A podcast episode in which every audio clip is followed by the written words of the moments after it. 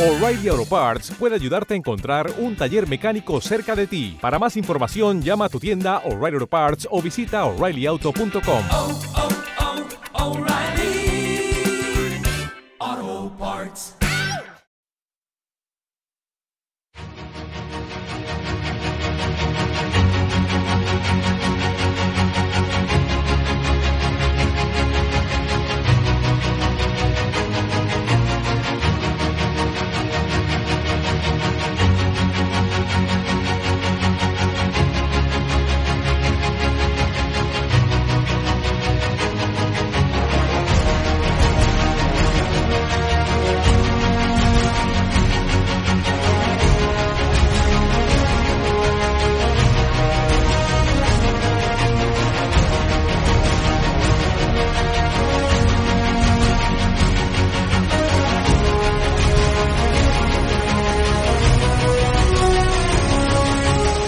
Muy buenas amigos y amigas de la factoría Casus Belli. Esta vez nos vamos a Victoria y esta vez nos vamos a aventuras en Hispanoamérica, aventuras un poco marineras. Ya insisto que este es el tema donde mi compañero Antonio Gómez es una eminencia y yo intento recoger un poco su testimonio en base a algún artículo que os he comentado alguna vez que he localizado y va a ser la estructura principal del podcast de hoy. Y es que nos vamos a hablar de algunas batallas que son bastante desconocidas por la gente, por el público en general, principalmente por nosotros los propios españoles, pero incluso en, en los países donde tuvo lugar también han sido bastante tapadas o, como ya sabéis, o como dirían los verdaderos historiadores, se ocultan en la realidad. Y es que nos vamos a la época de Napoleón, nos vamos a la época en la cual los franceses nos invadieron España, era la potencia en tierra y prácticamente en mar Francia en aquella época, y como las consecuencias que tuvo esta invasión francesa de España afectó también a las eh, provincias de ultramar o colonias, como queráis llamarlo o entenderlo. Y nos vamos a ir principalmente a una de las eh, joyas de Hispanoamérica, como es Venezuela. Y es que está claro, y es indiscutible, que la invasión francesa acentuó esas eh, perspectivas eh, independentistas por parte de, de las diversas eh, colonias de Hispanoamérica. Y esto, en el país que estoy comentando, como es Venezuela, fructifican en abril de 1810, con la declaración caraqueña de autonomía respecto a la regencia española y el nacimiento de la Confederación Americana de Venezuela, como lo recoge la Gaceta de Caracas el 16 de julio de 1811. O sea que esto ya pintaba que era un, ámbito más serio. En este caso, eh, los independentistas distribuyeron por todo el territorio para conseguir que las distintas provincias se fueran uniendo a ese movimiento separatista. De este modo, en pocos días, eh, prácticamente numerosas ciudades y provincias se decantaron hacia la independencia u otras a la fidelidad a la corona española.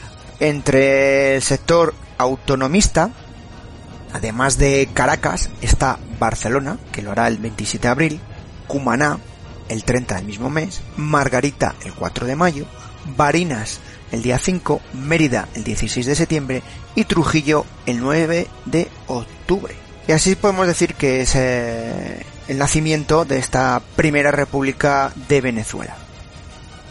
Como consecuencia un poco de esta situación, el mapa de Venezuela queda de tal modo que solo destacan tres provincias, que son Maracaibo, Coro y Guayana, que se mantendrán fieles a España a través de su obediencia a la regencia. Así que como veis, no es aquello que nos vendían de que todo el mundo se independizaba y todo el mundo quería, sino que había zonas, como pasó en otras colonias españolas, que se mantuvieron fieles. Y estas provincias empezaron a planificar en consecuencia, dado su lealtad a la corona, eh, la defensa y el hostigamiento ante posibles ataques de las fuerzas rebeldes. Por supuesto, una de las que sería más activas en los primeros momentos de la independencia sería Guayana. En su principal, la ciudad de Angostura, actual Ciudad Bolívar, donde el gobernador José Felipe de Inciarte abandonó su puesto. Vamos, que este hombre que había sido uno de los más activos exploradores españoles en la zona del Bajo Orinoco en la década de los 80, pues no de los 80 del siglo XXI, claro. Eh, este hombre, pues fijaros que cómo vio el tema. Y fue sustituido el 11 de mayo por una junta que se declaró en principio favorable a la revuelta. Pero los militares de la guarnición acabaron con la intentona tras la captura y encerramiento de los eh, líderes de la misma. Así que el poder, digamos, de la zona quedó concentrado en el recién ascendido coronel Matías Farreras. Y, lamentablemente, por enfermedad que sufrió, acabó derivando en el capitán de infantería José de Chastre, un hombre bastante veterano y que tenía mucha experiencia en, en combate. Por cierto, la provincia quedaba fiel a la regencia de Cádiz. Y esto es un tema muy interesante para aquellos que os gusta el periodo de la época napoleónicas y las invasiones, el tema de Cádiz, la regencia y bueno, más cosas que ya sabéis. Pero este no es el objetivo del podcast. Así que en los primeros meses del año 1811, las fuerzas españolas de la provincia de Guayana comenzaron a sufrir el hostigamiento por parte de los rebeldes venezolanos y a la vez volvían a atacar a los rebeldes venezolanos. Esto era, un, como se dice en el fútbol, un tiki-taka. En poco tiempo eh, se había reunido una flotilla de 22 embarcaciones muy diversas, de diversa calado incluso, y una fuerza militar de choque al mando de Francisco de Quevedo. Su base de operaciones sería la ciudad de Angostura y las fortalezas de Guayana la Vieja, es decir, lo que se conoce actualmente como los castillos, situadas en el popular y conocido río Orinoco. Recorrían el río hacia el este y el oeste asolando las poblaciones de insurgentes.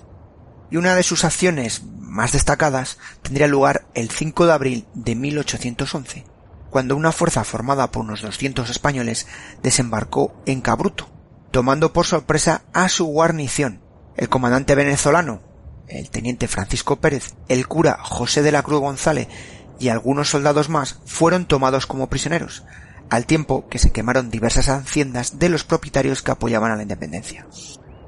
De esa burguesía que estaba financiando o incentivando un poco los movimientos independentistas. Junto a estas acciones eh, anfibias de represalia, los españoles utilizaron el corso particular como fuente de financiación y como medio para negar el uso del mar a los rebeldes.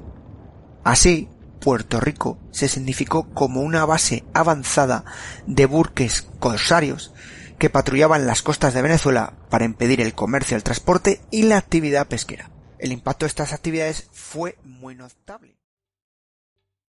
¿Te está gustando este episodio? Hazte fan desde el botón Apoyar del podcast de Nivos. Elige tu aportación y podrás escuchar este y el resto de sus episodios extra. Además, ayudarás a su productor a seguir creando contenido con la misma pasión y dedicación.